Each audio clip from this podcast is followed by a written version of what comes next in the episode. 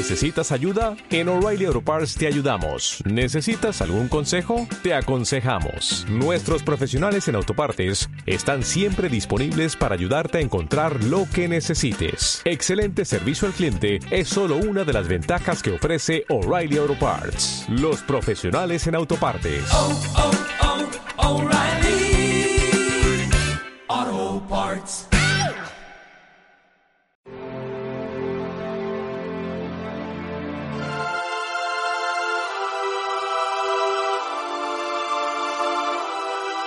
En aquel tiempo, mientras Jesús hablaba a la gente, una mujer de entre el gentío, levantando la voz, dijo, Bienaventurado el vientre que te llevó y los pechos que te criaron.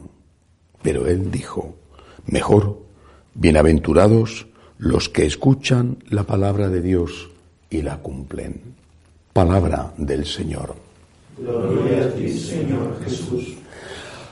No somos muchos y quizá cada vez menos los católicos que practicamos. Es un concepto este de la práctica eh, muy ambiguo.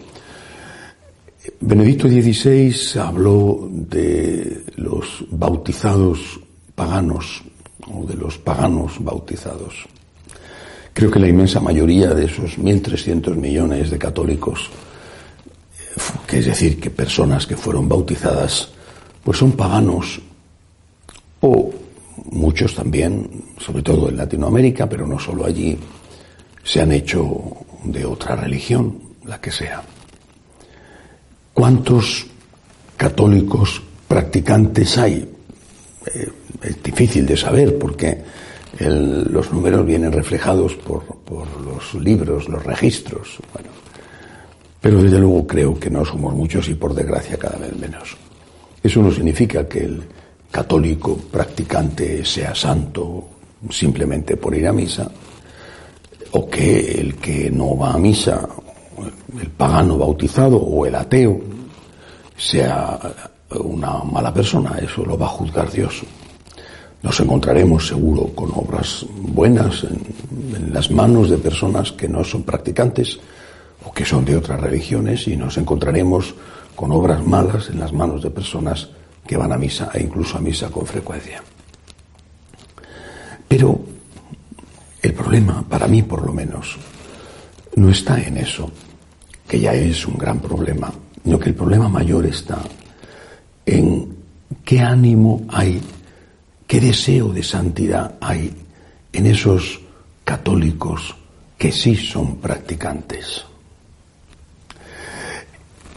Esa pequeña iglesia, muchísimo menor que esos números gigantescos de 1.300 millones, esa pequeña iglesia, las cifras dicen que un 5% de los católicos en determinados países o en determinadas ciudades es practicante.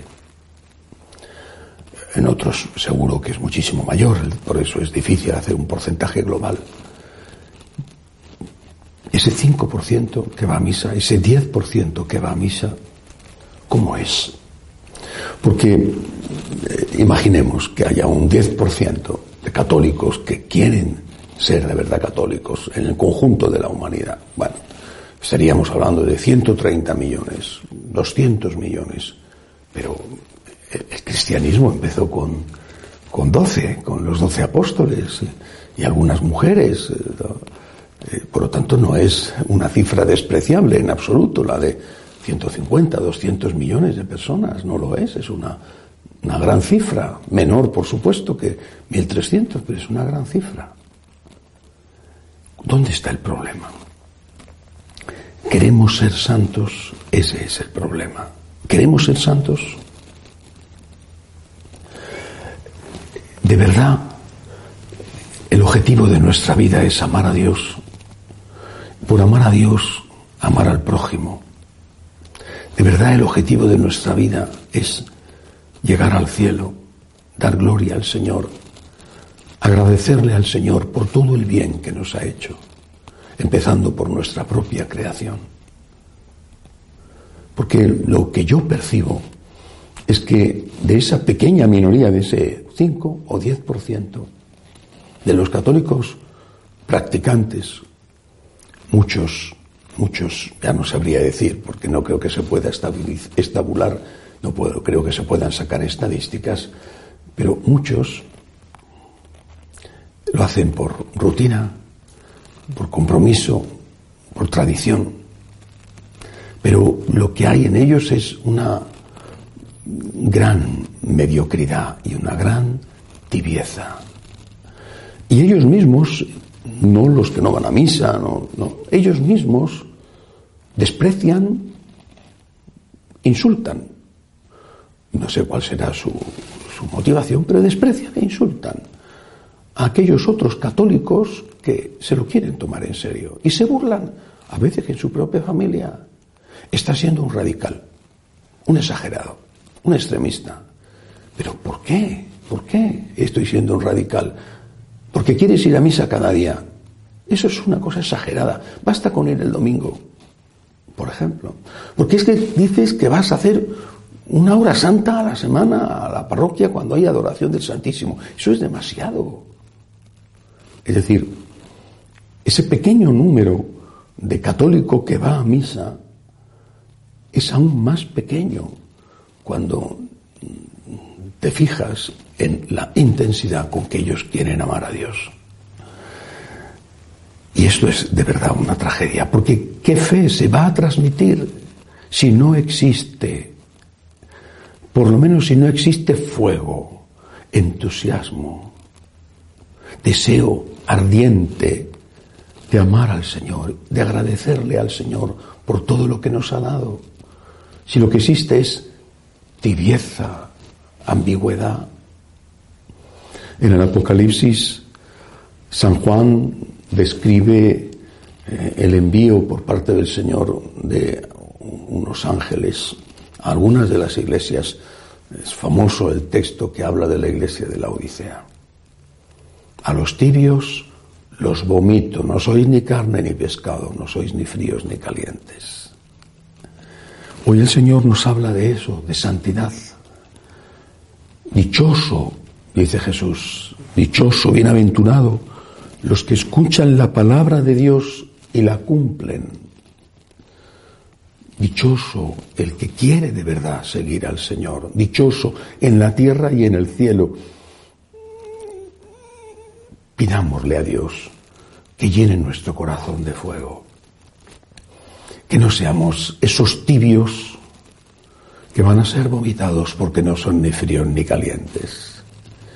Pidámosle al Señor que a la imagen, igual que María, empieza el Evangelio con un elogio a la Virgen, dichosos los pechos que te criaron.